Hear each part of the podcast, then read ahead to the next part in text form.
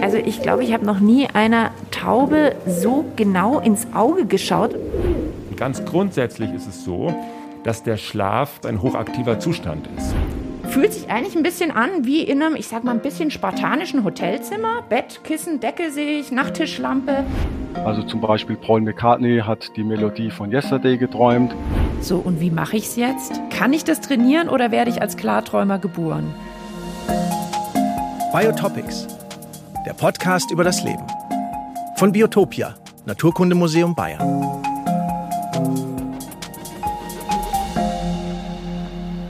Hallo bei Biotopics, der Podcast übers Leben von Biotopia Naturkundemuseum Bayern.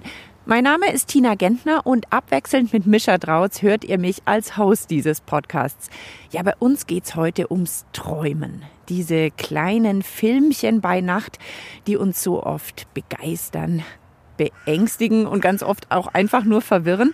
Das Gehirn spielt Hollywood, manchmal richtig dickes Kino, manchmal eher so na, Daumenkino.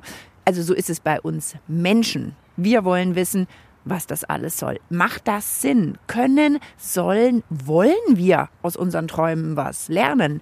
Aber wir schauen natürlich auch über den Tellerrand. Träumen Tiere eigentlich auch?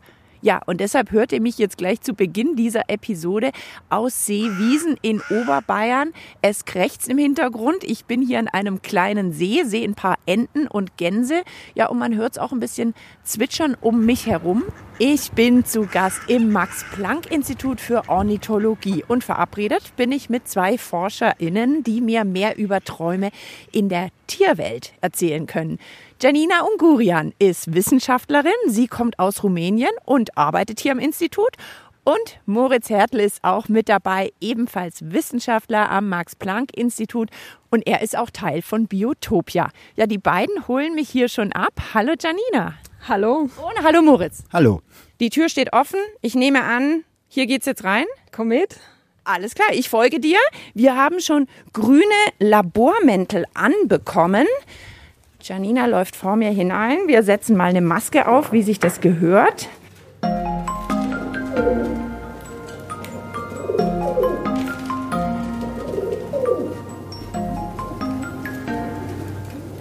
Also wir knien inzwischen vor einer Voliere, in der Budapester Tauben zu sehen sind. Also nicht, dass ich gewusst hätte, wie Budapester Tauben aussehen. Das steht hier auf einem Zettel. Als Tauben sind sie jedoch zu erkennen. Man hört sie auch im Hintergrund. Sie fliegen mal so von rechts nach links, von der Stange ins Häuschen und zurück. Wie schläft denn so eine Taube? Legt die sich in die Ecke? Bleibt die da oben auf der Stange sitzen? Pigeons and birds in general and also animals, they usually have a preferred sleeping spot. Legen tun sich die Vögel sicher nicht, weil sie dann sicher äh, dem Feind zu sehr ausgesetzt werden. Aber es gibt natürlich die kuriosesten äh, Umstände, unter denen Vögel schlafen. Also ein Mauersegler springt aus dem Nest und fliegt erst mal zwei Jahre, ohne wieder zu landen. Der ist zwei Jahre in der Luft, bevor er wieder Boden unter die Krallen kriegt? Der ist bis zu seinem ersten Brut und seinem ersten Nestbau in der Luft. Schläft demnach auch in der Luft? Höchstwahrscheinlich ja. Also das ist bisher nicht wissenschaftlich bewiesen. Das ist auch ein Thema, was hier erforscht wird. Wo wir das sicher wissen, ist eben der Fregattvogel, bei dem man schon Untersuchungen gemacht haben. Der ist etwas größer, der kann das entsprechende Equipment tragen, um solche Studien zu machen. Deswegen wissen wir, der Fregattvogel schläft sicher. Bei den Mauerseglern kann man es einfach annehmen. Aber was ist jetzt mit den Tauben? Träumen die nachts vielleicht mal von einem äh, dicken Regenwurm oder wie könnte das aussehen? Tina, achte mal auf die Augen. Die Pupillen ziehen sich zusammen, wenn das Tier aufgeregt ist. Und das Gleiche passiert dann auch im Schlaf. Das heißt, ich habe ein Instrument, um im Schlaf festzustellen, wie der Erregungszustand des Tiers ist. Also ich glaube, ich habe noch nie einer Taube so genau ins Auge geschaut oder es zumindest versucht. Jetzt habe ich gerade Glück. Drei sind relativ nah vor mir und picken hier beim Futter. Bei dieser Taubenart kann man die Augen sehr, sehr gut erkennen. Das sind nämlich ganz große, runde Augen.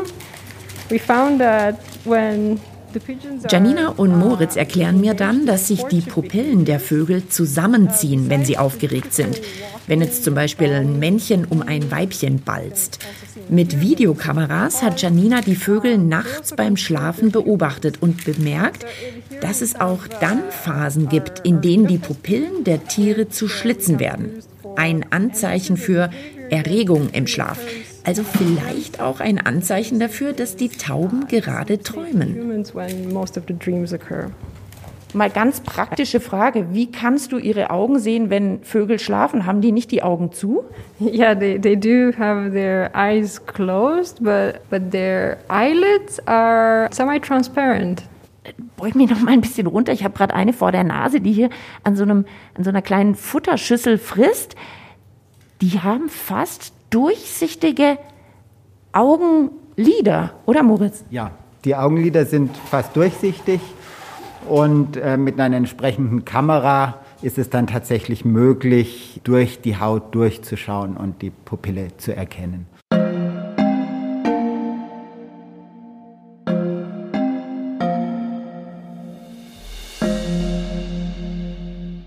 Bei uns geht's heute ums Träumen. Wir haben die Voliere mit den Budapester Tauben wieder verlassen und sitzen jetzt ganz gemütlich hier an einem kleinen See. Ich kann auf Gänse schauen. Kanada-Gänse haben mir Moritz und Janina schon verraten. Und hier wird auch geforscht und irgendwie geht es auch um Schlaf, oder? Das ist richtig. Wir möchten wissen, äh, ob die Gänse bei Schwimmen schlafen können. Also es wurde schon herausgefunden, es gibt Vögel, die können im Flug schlafen. Vielleicht gibt es welche, die während des Schwimmens schlafen. Und bei den Tauben seid ihr sogar schon einen Schritt weiter. Also ich habe mir gemerkt, es gibt Anzeichen, die dafür sprechen, dass Tauben im Schlaf aufgeregt, erregt sind, was heißen könnte, dass sie träumen. Habt ihr denn jetzt schon eine Ahnung, was Tauben träumen, so wie wir? Kleine Filmchen, bisschen Hollywood im Taubenkopf? Nein, das wissen wir nicht äh, jetzt. Wir können sie an nicht fragen. Warum könnte es denn für eine Taube wichtig sein, dass sie träumt? Was hat sie denn davon? Träumen nimmt man an, hat etwas damit zu tun, wie Erlerntes ins Gedächtnis übernommen wird oder wie Erlebtes verarbeitet wird und dann in den Erfahrungsschatz eingebaut wird. Und das ist natürlich für einen Vogel genauso wichtig wie für ein Säugetier. Also es wäre vielleicht vorstellbar, dass eine Taube, ich habe mir vorher überlegt, ob die jetzt von einem fetten Regenwurm vielleicht mal träumt, aber vielleicht träumt sie vom Fliegen und keine Ahnung, dann geht ihr vielleicht das Fliegen noch mehr ins Blut über oder so ganz einfach gesprochen. Könnte man sich sowas vorstellen? Ich glaube, vom Regenwurm träumt sie nicht, weil sie eigentlich keine Regenwürmer frisst. Sie träumt vielleicht eher von einem Korn, aber letztendlich kann man das nicht sagen. Wir haben andere Hinweise von Singvögeln, dass eben bei Singvögeln tatsächlich der Gesang repetitiert wird und wiederholt wird und dass eben das Gesangslernen vom Träumen abhängig ist. Jetzt geht man ja beim Träumen natürlich immer erstmal von sich selber aus, also wir vom Menschen. Ich habe es vorher gesagt, ich träume meistens so in so kleinen Filmchen, die sind mal besser, mal weniger gut. Man könnte sich aber auch vorstellen, Träume könnten ja vielleicht auch einfach nur eine Farbe oder ein Geruch sein. Träumt eine Taube vielleicht nur einfach von der Farbe oder einem Geruch? birds are um, they were shown to, to be very intelligent and they rely a lot on their vision as we do. Also die Idee von Janina ist eigentlich ganz interessant, dass eben Vögel tatsächlich wie wir auch hauptsächlich auf ihrem visuellen Sinn funktionieren. Sie haben den Hauptinput über die Augen. Und deswegen ist es vielleicht naheliegend zu vermuten, dass auch die Vögel Filmträume haben, wie wir das haben. Aber dass eben ein anderes Tier, wie zum Beispiel ein Nagetier, das hauptsächlich auf seine Schnurhaare angewiesen ist, ganz andere Träume hat, dass die Tiere Touch, Gefühls, Berührungsträume haben. Ja, spannend, sich die verschiedenen Lebewesen gerade im Kopf so ein bisschen durchzugehen, wie die träumen könnten. Ist es denn, ich gehe jetzt mal noch einen Schritt weiter, möglich, dass wir sitzen hier in einer grünen Wiese, Es gibt ja noch mehr Lebensformen, dass die Kleeblätter nachts auch träumen. Es ist schwer vorstellbar, aber ich könnte über andere Tiere etwas sagen, die sehr andere sind. And this is the example of uh, cuttlefish and octopus. Ja, also ein Beispiel ist zum Beispiel der Tintenfisch und die Kraken, die ein völlig anders aufgebautes Nervensystem haben. Und trotzdem gibt es starke Hinweise von Kollegen drauf, dass eben auch ein Krake träumen kann. Und zwar kann man das daran erkennen, die Kraken verändern ja ihre Hautoberflächenstruktur und ihre Farbe, wenn sie durch ihre Umgebung wandern. Also ein bisschen wie so ein Chamäleon? Wie ein Chamäleon, einerseits zur Tarnung, aber eben andererseits auch in allen möglichen Signalfarben, um ihre Paarungspartner anzulocken. Und wenn man jetzt so einen Kraken im Ruhezustand beobachtet, dann kann es sein, dass über dessen Hautoberfläche ein ganzes Panoptikum von Farben und Mustern wandert. Dazu gibt es schöne YouTube-Filmchen, wo man das sehen kann. Und tatsächlich ist es so, dass man da davon ausgeht, dass diese Tiere also tatsächlich träumen und Situationen nacherleben, die sie in ihrem Tagesleben erlebt haben. Also dass auch der Oktopus Erlebtes im Schlaf nochmal erlebt, vielleicht dabei sogar auch nochmal was lernt, was er am nächsten Tag dann vielleicht wieder anwenden kann. Genau, das wäre wahrscheinlich die Funktion eines solchen Traums, dass eben irgendwelche Nervenverknüpfungen und Verhaltensmuster trainiert werden, verinnerlicht werden, um sie dann im entsprechenden Fall während des normalen Tageslebens abrufen zu können. Was könnte denn für uns jetzt daran spannend sein, herauszufinden, ob die Tauben wirklich träumen, ob die Kanadagänse, die vor uns hier auf dem See lang schwimmen, ob die träumen.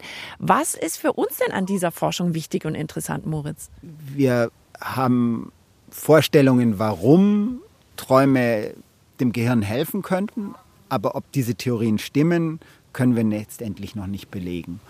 Und wenn wir jetzt aber sehen, dass eben zwei Äste der Evolution, die Säugetiere und die Vögel, die sich so früh getrennt haben, so ähnliche Schlafstadien haben und beide auch träumen, dann lässt es eigentlich den Schluss zu, dass es entweder ein Nebenprodukt ist, was einfach entstehen muss, oder aber es hat eine wichtige Funktion. Und diese wichtige Funktion gilt herauszufinden. Und wenn wir das in zwei so unterschiedlichen Ästen des Lebensstammbaums untersuchen, dann führt das dazu, dass wir vielleicht die fundamentalen Zusammenhänge begreifen können. Und es bleibt für uns schwierig, solange wir die Tiere nicht befragen können. Janina Moritz, danke euch für den Blick in die Taubenvoliere und für viele, viele Erkenntnisse. Es gibt also viele Anzeichen dafür, dass Vögel, dass Tauben unter Umständen auch träumen im Schlaf, dass sie vielleicht Erinnerungen, Erlebtes nochmal durchleben. Ganz genau wissen tun wir es aber nicht. Janina hat es gerade wunderbar zusammengefasst. Solange wir sie nicht befragen können, die Tiere, wird es schwierig bleiben. Tja, Menschen, die kann man befragen, was sie da nachts im Traum erlebt haben. Also ich habe mal geträumt, dass wir irgendwie in so einem Museum waren und dann zwei Füchse das Museum gesprengt haben. Ja, ich habe geträumt, dass mein Freund und mein Ex-Mann beim Abendessen zusammen an einem Tisch sitzen und dann aus dem Nichts heraus anfangen, sich zu unterhalten und sich total gut verstehen. Und dann bin ich aufgewacht mit einem wahnsinnig guten Gefühl, dass alles gut wird. Also ich wach ganz oft auf und denke mir, boah, war das ein abgefahrener Traum. Manchmal waren es auch richtige Albträume oder sonst was. Aber dann habe ich es meistens nach einer halben Stunde schon wieder vergessen. Wahrscheinlich müsste ich mir wirklich mal einen Zettel und einen Stift neben's Bett legen und mir die Geschichte mal aufschreiben, weil die wirklich abgefahren sind abgefahrene Geschichten, verrückte Stories, aber auch manchmal Träume, die einem ein wahnsinnig gutes Gefühl am nächsten Morgen machen. Kino im Kopf. Ja, und in diesen träumenden Kopf mal reinzugucken, das wäre was. Ja, wenn das einer kann, dann sicher ein Schlafforscher. Und genau so einen habe ich jetzt gleich vor dem Mikrofon. So, ich besuche jetzt Dr. Dirk Schwerthöfer an seinem Arbeitsplatz, dem Schlafmedizinischen Zentrum im Klinikum rechts der Isar in München und sitze vor einem Bett. Nicht, dass Dr. Schwerthöfer hier schläft, aber er und seine Kollegen schauen hier Menschen beim Schlafen zu. Unsere Patienten, die hier nachts äh, liegen, die werden dabei gemessen und gefilmt und es ist auch immer jemand nachts vom Personal da. So gesehen kann man schon sagen, dass man beim Schlafen zusieht, ja. Fühlt sich eigentlich ein bisschen an wie in einem, ich sag mal, ein bisschen spartanischen Hotelzimmer. Bett, Kissen, Decke sehe ich, Nachttischlampe. Dann aber auch ein paar Geräte. Da oben die Videokamera. Wie können Sie denn jetzt hier nachts in mich reingucken während des Schlafens? Wir messen Muskelströme zum Beispiel, das ist die Atmung nachts, das ist der Herzschlag. Wir beobachten auch die Patienten, die hier liegen, nachts mit, mit einer Kamera, weil es auch Verhaltensweisen und Bewegungen gibt, die den Schlaf stören können. Zusätzlich machen wir natürlich, das ist ganz wichtig für die Vermessung des Schlafes, messen wir die Hirnströme, die Augenbewegungen und die Muskelströme. Und wenn man sich diese Stromkurven nachher anschaut, dann gibt es spezielle Muster, denen man dann auch besondere Schlafphasen zuordnen kann. Und können Sie da rauslesen, ob und wann ich träume? Wir können erstmal messen, ob jemand schläft oder wach ist. Und innerhalb des Schlafes gibt es so spezielle Muster. Da ist zum Beispiel grob gesagt also eine Tiefschlafphase und es gibt eine REM-Schlafphase, die ist danach benannt, dass sich die Augen schnell, auf Englisch Rapid Eye Movement, schnell bewegen, eine REM-Schlafphase. Und man weiß nun, weil man ganz viele Menschen gefragt hat, wenn man sie aus diesen Schlafphasen erweckt, was, was da los ist, weiß man inzwischen, dass eigentlich in allen Schlafphasen geträumt wird, aber besonders intensiv geträumt. Und das, was man sich auch häufig, woran man sich erinnert, in diese szenischen Träume und die Erlebnisse, die auch länger sind, in diesen REM-Schlafphasen stattfinden. Ich träume also irgendwie doch die ganze Nacht? Sagen wir so, es ist die, die ganze Nacht möglich zu träumen. Wenn man ganz große Gruppen von Menschen als Schlafmediziner befragt, dann kommt raus, dass ein Fünftel der Menschen sagt, ich erinnere mich nicht an meine Träume oder die sagen, ich träume nie. Also das bedeutet, sie erinnern sich nicht. Und bei allen anderen Menschen ist es so, dass sie sich ein bis zweimal pro Woche an ihre Träume erinnern können. Können Sie sich denn daran erinnern, was so der letzte Traum war, den Sie noch so mitgenommen haben in den Wachzustand, wo Sie gedacht haben, oh, was hat er sich denn da zusammengebraut heute Nacht? Wissen Sie, das genau ist, was ich Ihnen erzählt habe. Ich habe es mir heute, ich wusste, dass das kommen könnte bei den Fragen. Ich habe es mir heute Morgen überlegt. Ich habe es nicht aufgeschrieben war nichts ganz Ungewöhnliches oder Absurdes, es war eher so was Realistisches, aber ich habe es jetzt ver vergessen wir haben schon über die Geräte gesprochen, die wir hier im Zimmer finden und die dann sozusagen an die Schlafenden angeschlossen werden. Sie haben ja vorher schon gesagt, im Raum nebendran sitzt dann jemand die ganze Nacht, oder? Genau, ja, ja. Und beobachtet das. Was würden die denn sagen? Wie sieht ein Traum aus auf einer Kurve von vielleicht Gehirnströmen? Ja, ja. Also man sieht nicht, was und, und wann geträumt wird. Und es ist auch nicht so, dass das EEG besonders aufgewühlt erscheint oder dass man da Zacken sieht, wenn ein besonders interessanter Traum stattfindet. So ist es nicht. Wir messen ja noch andere Werte bei den Patienten. Wir messen den Herzschlag und die Atmung zum Beispiel. Und ganz grundsätzlich ist es so, dass der Schlaf generell auch für den Organismus ein hochaktiver Zustand ist. Also von wegen nur da liegen und erholen, sondern da passiert einiges ja, in mir. Da passiert einiges und besonders in diesen REM-Phasen, wo geträumt wird. Da ähneln die Hirnströme quasi den Hirnströmen im Wachzustand im Gegensatz zu Tiefschlafphasen. Da ist häufig der Puls auch beschleunigt und die Atmung geht schneller und das könnten alles also auch Hinweise sein, dass dieses Traumerleben sozusagen äh, den Organismus erreicht und eine gewisse Anspannung macht. Jetzt haben Sie es vorher schon angedeutet und ich sehe es auch da oben in der Ecke ist eine Videokamera. Kann man denn sehen, wenn jemand träumt? Ja, das sind die REM-Phasen, das heißt, die Augen bewegen sich schnell. Das, ist das kann ich, aber die Augenlider sind ja zu. Wie können Sie sehen, ob sich die Augen schnell bewegen? Natürlich ist es hier, hier, hier nachts dunkel und wenn man jetzt auch nicht eine spezielle Fragestellung hat, dann macht man auch, auch kein Licht nachts, aber wenn man wenn man ganz nah rangeht, dann sieht man, dass sich Lidern die Augen bewegen, aber wir, wir können es eben messen. Und dann ist es noch so, dass die Muskelaktivität eine Rolle spielt. Im REM-Schlaf, und da ist es jetzt nicht so, wie man vielleicht mal erwarten würde, wenn man denkt, da ist viel los, da ist Aktivität, dass die Muskeln da aktiv sind. Nein, im Gegenteil, sie sind vollkommen geradezu gelähmt, sie sind inaktiv.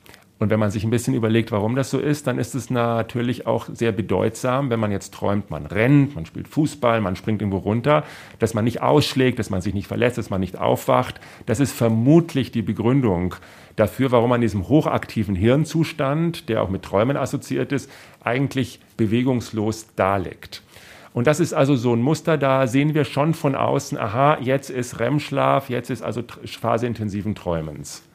Jetzt arbeiten Sie in einem schlafmedizinischen Zentrum. Das heißt, Ihnen geht es darum, dass die Patienten, die zu Ihnen kommen, dass die vielleicht irgendwann besser schlafen, dass die erholter sind. Mhm. Wäre das nicht geschickter, wenn wir einfach gar nicht träumen würden, weil dann wären wir doch wahrscheinlich noch viel erholter am nächsten Tag. Macht es denn irgendeinen Sinn, dass wir träumen? Ja, den Sinn der Träume, dazu gibt es ja ganz viele verschiedene Hypothesen und Theorien und man kann erst mal sagen, keine davon ist bewiesen.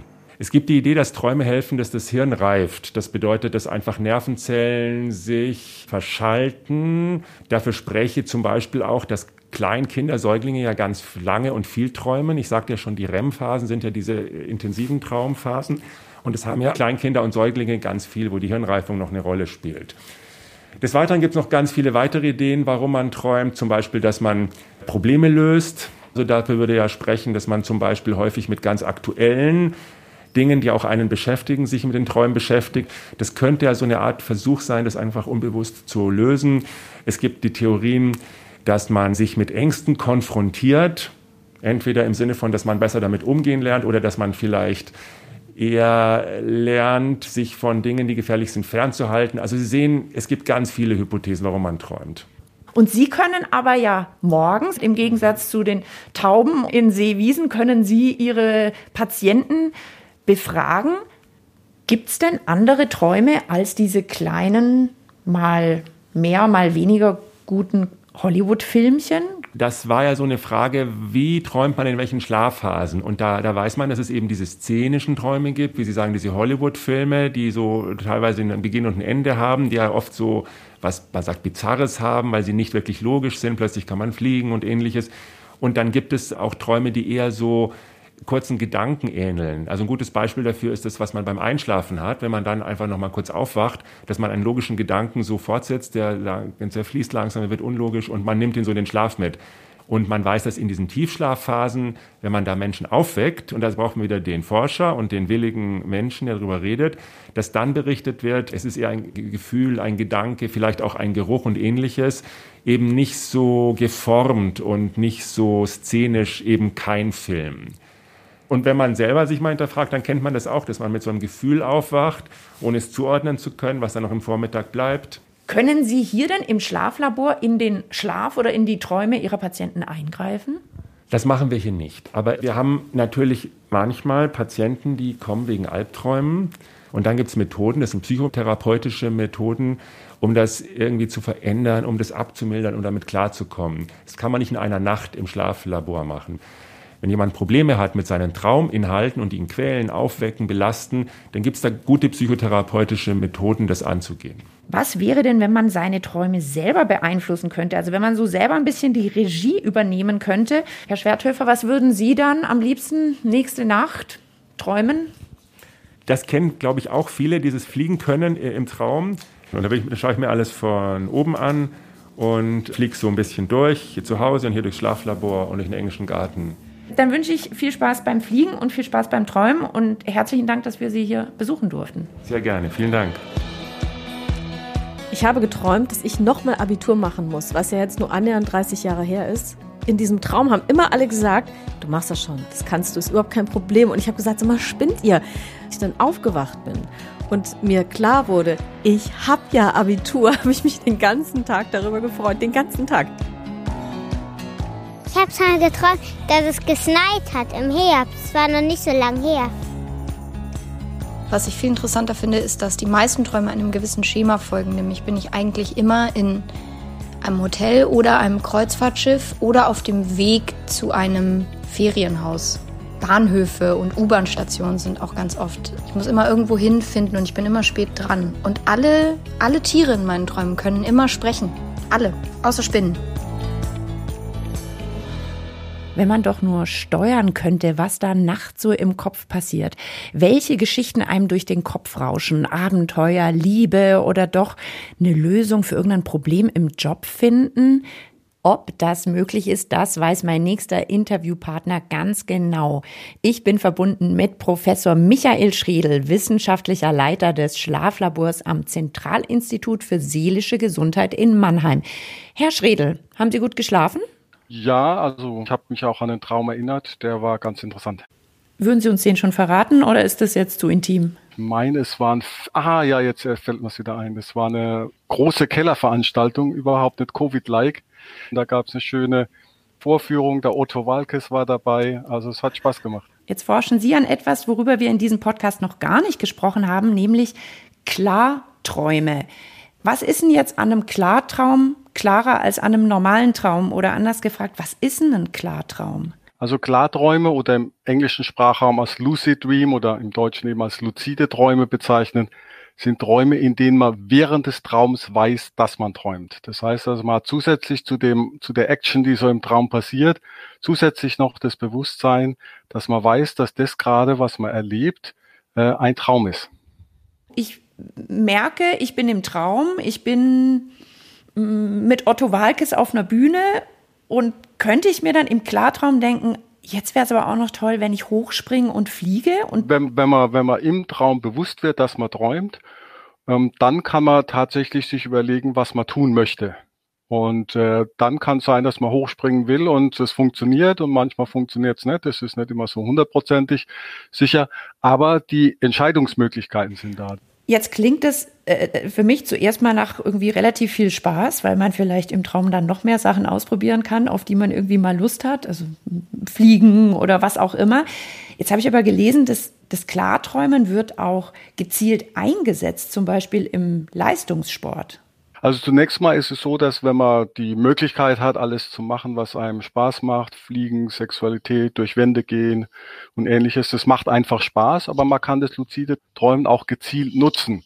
Und eine Sache, die wir auch selber äh, in Studien schon untersucht haben, ist eben das Training von Fertigkeiten, gerade im sportlichen Bereich, im Wachzustand. Da heißt es mentales Training.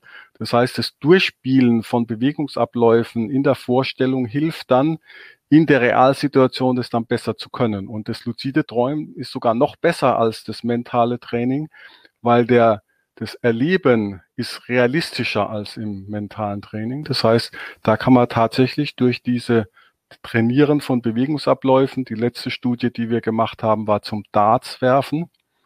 Und wenn die Personen im luziden Traum gut geübt haben, dann waren sie am nächsten Morgen tatsächlich auch besser. Jetzt könnte man sagen, das ist ja dann eine super Sache, dann sozusagen Selbstoptimierung, man wird noch besser im Sport. Warum sind denn Klarträume für Sie jetzt in der Forschung auch noch interessant? Können die uns denn auch was übers normale Träumen sagen? Letztendlich geht es eben darum, diesen Bewusstseinszustand zu erforschen. Und die Möglichkeit, die das Klarträumen bietet, ist, dass man eben am, vor dem Zubettgehen mit den Klarträumern bestimmte Sachen absprechen kann, die sie durchführen können. Das heißt, man kann zum Beispiel untersuchen, ob bestimmte Aktivitäten mit körperlichen Reaktionen einhergehen. Wir können gucken, ob äh, Dinge, die sie, die Klarträumer im Schlaf oder im Traum trainieren, ob sie die dann am nächsten Tag besser können. Was wir wissen ist ja, dass die Person zum Beispiel während des Schlafens auch einzelne Reize von außen hören kann und das da können die Klarträumer können das auch und die können dann sogar auf diese Reize reagieren. Das heißt, es gibt so eine Art Kommunikationsmöglichkeiten und die Idee ist letztendlich herauszufinden, was kann das Traumbewusstsein alles? Und da ist das Klartraum sehr, sehr hilfreich, weil man tatsächlich alle Möglichkeiten ausschöpfen kann, auch zum Beispiel Kreativität. Was kann man sich alles vorstellen im Traum? Was geht schwierig vorzustellen? Das heißt also, die Idee ist praktisch diesen ganzen Spielraum zu erfahren, was kann das Gehirn im sich alles oder das Bewusstsein sich alles vorstellen. Und da ist die Klartraumforschung eine sehr, sehr gute äh, Technik und Möglichkeit. Also ist für Sie eigentlich ein entscheidender Vorteil bei diesen Klarträumen, dass Sie ja irgendwie mit dem Träumer, Sie können mit ihm irgendwie in Kontakt bleiben oder Sie können da auch Einfluss nehmen. Habe ich das richtig verstanden? Genau, also beim luziden Träumen kann ich sagen, du machst Kniebeugen, du läufst jetzt zehn Schritte, äh, du zählst bis zehn äh, und dann können die Versuchspersonen dann auch immer Augenbewegungen machen, die man von außen messen kann und sagen, jetzt habe ich angefangen, jetzt habe ich aufgehört. Das heißt, ich kann praktisch die, das Geschehen im Traum bestimmen oder mit der Versuchsperson ausmachen und weiß dann auch genau, was passiert ist. Äh, und das ist beim normalen Traum äh, nicht möglich, weil eben äh, ich erst danach weiß, okay, die Person hat das geträumt, dann weiß ich nicht genau, hat sie das vor zehn Minuten geträumt oder vor fünf Minuten. Und da hilft äh, das luzide Träumen. Jetzt reden wir schon den ganzen Podcast übers Träumen. Ich habe vielleicht träumende Tauben gesehen, zumindest ist es die Annahme. Ich war im Schlaflabor zum Träumen und allen habe ich die Frage gestellt, macht es denn jetzt Sinn, dass wir träumen? Was sagen Sie denn auf die Frage, macht Träumen jetzt für uns Sinn da gibt es viele Theorien, weil man halt so guckt, was, was kommt in den Träumen vor. Das sind eben die Sachen, die einen beschäftigen. Soziale Interaktionen spielen eine wichtige Rolle. Da können wir sagen, ja, warum spielen soziale Interaktionen in Träumen so eine Rolle, große Rolle? Vielleicht wird da geübt und trainiert. Das heißt, das ist so eine Idee, die man hat, aber es gibt auch Leute, die sagen, naja, dieses subjektive Erleben ist während des Wachzustands wichtig. Da überlegt man sich, wo man, wie man Nahrung kommt und wie man seine Familie gestaltet und sich fortpflanzt und die Gene weitergibt und so weiter, also aus evolutionstechnischer Sicht. Und äh, die Natur hat sich nicht die Mühe gemacht, das nachts abzuschalten. Und die anderen sagen, okay, das ist total wichtig, dass das Bewusstsein dann nachts trainiert und übt und die Fähigkeiten verbessert und was verarbeitet und so weiter. Aber letztendlich muss man sagen, möglicherweise liegt es irgendwo dazwischen, weiß man bisher nicht. Was man aber relativ gut weiß, ist, dass wenn man sich an Träume erinnert und mit diesen Träumen arbeitet, dann kann man sehr, sehr viel lernen über sich und kreative Anregungen haben. Das heißt, die erinnerten Träume haben auf jeden Fall eine positive Funktion. Nur die geträumten Träume, an die man sich nicht erinnert, die sind eben schwer zu untersuchen und deshalb weiß man nicht genau, ob die eine extra Funktion haben. Wenn ich jetzt immer von meinem Hamster träume, sagt es, kann ich da irgendwas mit ins normale Leben nehmen? Es gibt eine ganze Menge von Träumen, die äh, direkte Einflüsse haben. Die besten Beispiele sind eben kreative Träume. Also zum Beispiel Paul McCartney hat die Melodie von Yesterday geträumt. Und dann hat er zuerst gedacht, nee, das habe ich irgendwo gehört. Und dann hat er alle gefragt. Dann haben sie alle gesagt, nee, das gibt's noch nicht. Und dann hat er ein Lied geschrieben. Das sind so direkte Einflüsse, dass man direkte Ideen hat. Also der Traum praktisch so als äh, Brainstorming, der einfach Ideen produziert, die im, im Wachzustand genutzt werden können. Da frage ich jetzt natürlich, wenn Sie Anweisungen geben können für Klarträume, wir hatten es jetzt von den Kniebeugen, könnten Sie denn auch sagen, Tina, denkt ihr heute Nacht einen Hit aus? Das könnte tatsächlich funktionieren. Ich weiß nicht, wie musikalisch Sie sind, ob Sie sich da einen Hit ausdenken können. Wir haben einen Kollegen jetzt in der, in der Gesellschaft, der tatsächlich Songwriter ist und der hat tatsächlich viele Träume, in denen man sich Hits ausdenkt theoretisch natürlich auch möglich, dass einem im luziden Traum auch nichts einfällt, äh, was besonders ist. Aber die Chance wird natürlich viel höher, weil man einfach mehr Zeit hat und entspanntere Atmosphäre und die Träume sind auch insgesamt kreativer. Aber wenn ich Sie richtig verstanden habe, ich muss schon ein bisschen was mitbringen. Also wenn ich jetzt komplett unmusikalisch bin, werde ich auch im luziden Traum keinen Hit schreiben. Das wäre schön. Also ich bin jetzt gehört zu den eher weniger musikalischen. Ich habe jetzt leider noch keinen Hit im Traum geschrieben, während, wie gesagt, der Kollege, der im Wachleben Songwriter ist, äh, der hat schon viele Melodien äh, komponiert im Traum. Äh, das heißt, das Wach-Ich spielt eben im Traum auch eine sehr große Rolle. Und wenn man keinen Bezug zur Musik hat, dann kann es schon sein, dass man was Neues hört, aber dann hat man auch das Problem, äh, dass man was aufwacht, nicht aufschreiben kann. So, und wie mache ich es jetzt? Kann ich das trainieren oder werde ich als Klarträumer geboren? Hm, die Fähigkeit, klar zu träumen, ist, was wir eher bezeichnen, selten, wobei relativ viele schon mal einen Klartraum hatten. Deshalb hat sich die Forschung schon von Anfang an Gedanken gemacht, wie man diese äh, Klartraumhäufigkeit erhöhen kann. Wir bezeichnen es als Induktionsmethoden. Und da gibt es inzwischen, glaube ich, ein ganz großes Spektrum von verschiedenen Methoden. Die einfachste Technik sind die sogenannten Realitätschecks. Da stellt man sich äh, fünf bis zehnmal über den Tag verteilt die Frage, träume ich oder bin ich wach? Guckt dann kurz außen herum, ob das, was man sieht, den physikalischen Gesetzen der Wachrealität entspricht. Und im Wachzustand kommt man auch immer zu dem Schluss, dass man wach ist.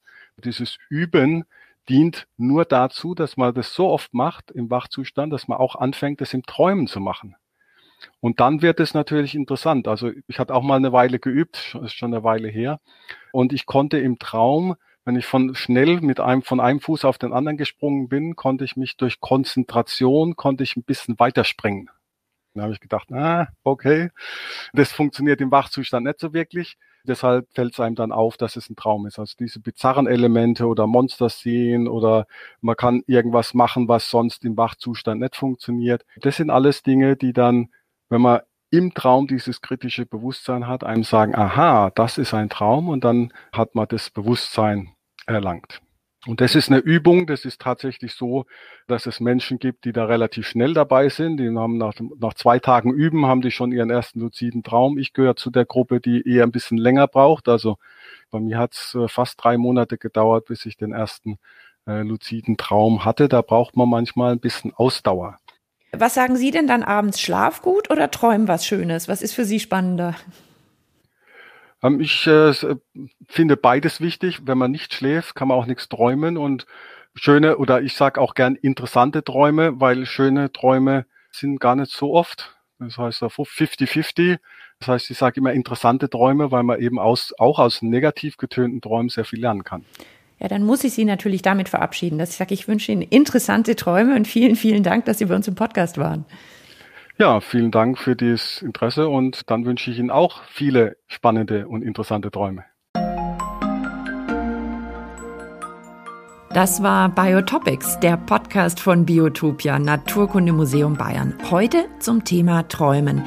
Ja, seit ich mich mit dem Thema für diesen Podcast befasst habe, habe ich wirklich viel intensiver geträumt und ich habe mich auch viel mehr an diese kleinen Filmchen erinnert. Ja, was sagt das jetzt wieder aus? Was geht nachts in uns vor? Was geht nachts in den Budapester Tauben vor, den Kraken oder vielleicht einem kleinen Nager? Träume als Training fürs Leben oder vielleicht Träume als Raum, um Lösungen zu finden oder Träume als kreativer Spielplatz? Ja, mehr Fragen am Ende einer Podcast-Folge als am Anfang. Ich sehe das als sehr gutes Zeichen. Das Leben ist spannend und vielfältig. Also bleibt neugierig, habt Lust darauf. Bis zum nächsten Mal und viele interessante Träume wünscht euch Tina Gentner. Biotopics, der Podcast vom Biotopia Naturkundemuseum Bayern.